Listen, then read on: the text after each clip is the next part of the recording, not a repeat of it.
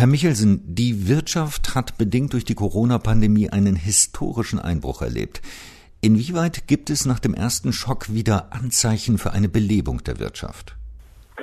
In der Tat ist die Wirtschaft im zweiten Quartal in einer Dimension eingebrochen, die wir bislang noch nicht messen konnten. Minus knapp zehn Prozent ist äh, das Bruttoinlandsprodukt in Deutschland zurückgegangen. Das ist historisch einmalig und in der Nachkriegszeit bislang noch nicht vorgekommen. Äh, was wir jetzt beobachten können, ist, dass es doch äh, deutliche Zeichen auch für eine Erholung gibt. Äh, die Produktionstätigkeit hat wieder angezogen, die Umsätze auch im Einzelhandel haben wieder zugelegt und wir beobachten auch in anderen Indikatoren, beispielsweise der Lkw-Fahrleistung, dass sich die Wirtschaftsleistung und auch die Lieferbeziehungen wieder zunehmend normalisieren und wir daher davon ausgehen, dass das dritte Quartal in diesem Jahr sehr positiv ausfallen wird. Kann man denn jetzt überhaupt schon abschätzen, wie lange es dauert, bis das Vorkrisenniveau wieder erreicht ist? Das ist relativ schwer zu sagen. Das hängt vor allen Dingen davon ab, wie gut die Unternehmen und auch die Haushalte jetzt durch diese Krise kommen. Die Stabilisierungspolitik der Bundesregierung zumindest war relativ erfolgreich. Größere Teile der Einkommensverluste konnten aufgefangen werden, sei es beispielsweise durch das Kurzarbeitergeld oder durch äh, Zuschüsse zu Mietkosten. All das hat geholfen, äh, den äh, Unternehmen ähm, ihre Belegschaft zusammenzuhalten. Das hat geholfen, äh, die Liquidität auch in Unternehmen zu sichern und das hat geholfen, die Einkommen zu stabilisieren.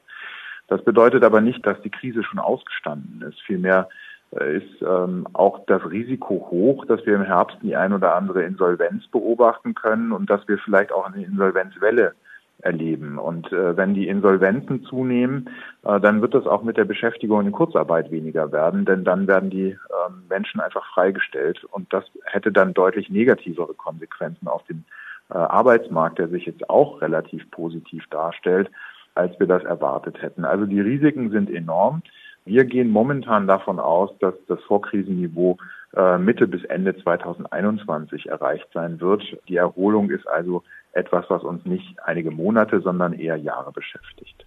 Wie stark sind die Auswirkungen auf den privaten Konsum und was hat diesbezüglich die Mehrwertsteuersenkung gebracht?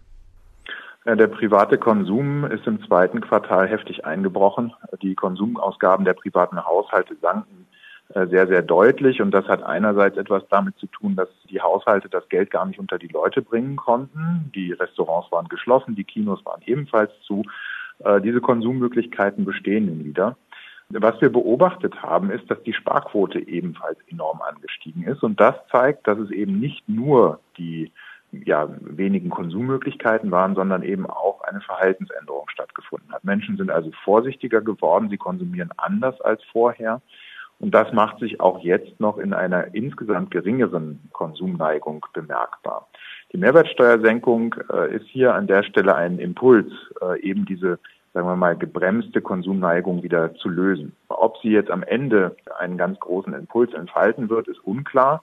Was sie in jedem Fall getan hat, ist, dass es äh, einen gewissen Optimismus auch an die privaten Haushalte zurückgegeben hat, denn die Konsumentenstimmung ist in den letzten Monaten doch deutlich aufgehellt und macht uns etwas optimistischer, was die zukünftigen Monate betrifft.